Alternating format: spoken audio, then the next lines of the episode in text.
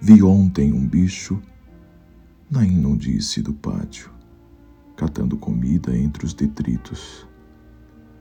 Quando achava alguma coisa, não examinava nem cheirava, engolia com voracidade.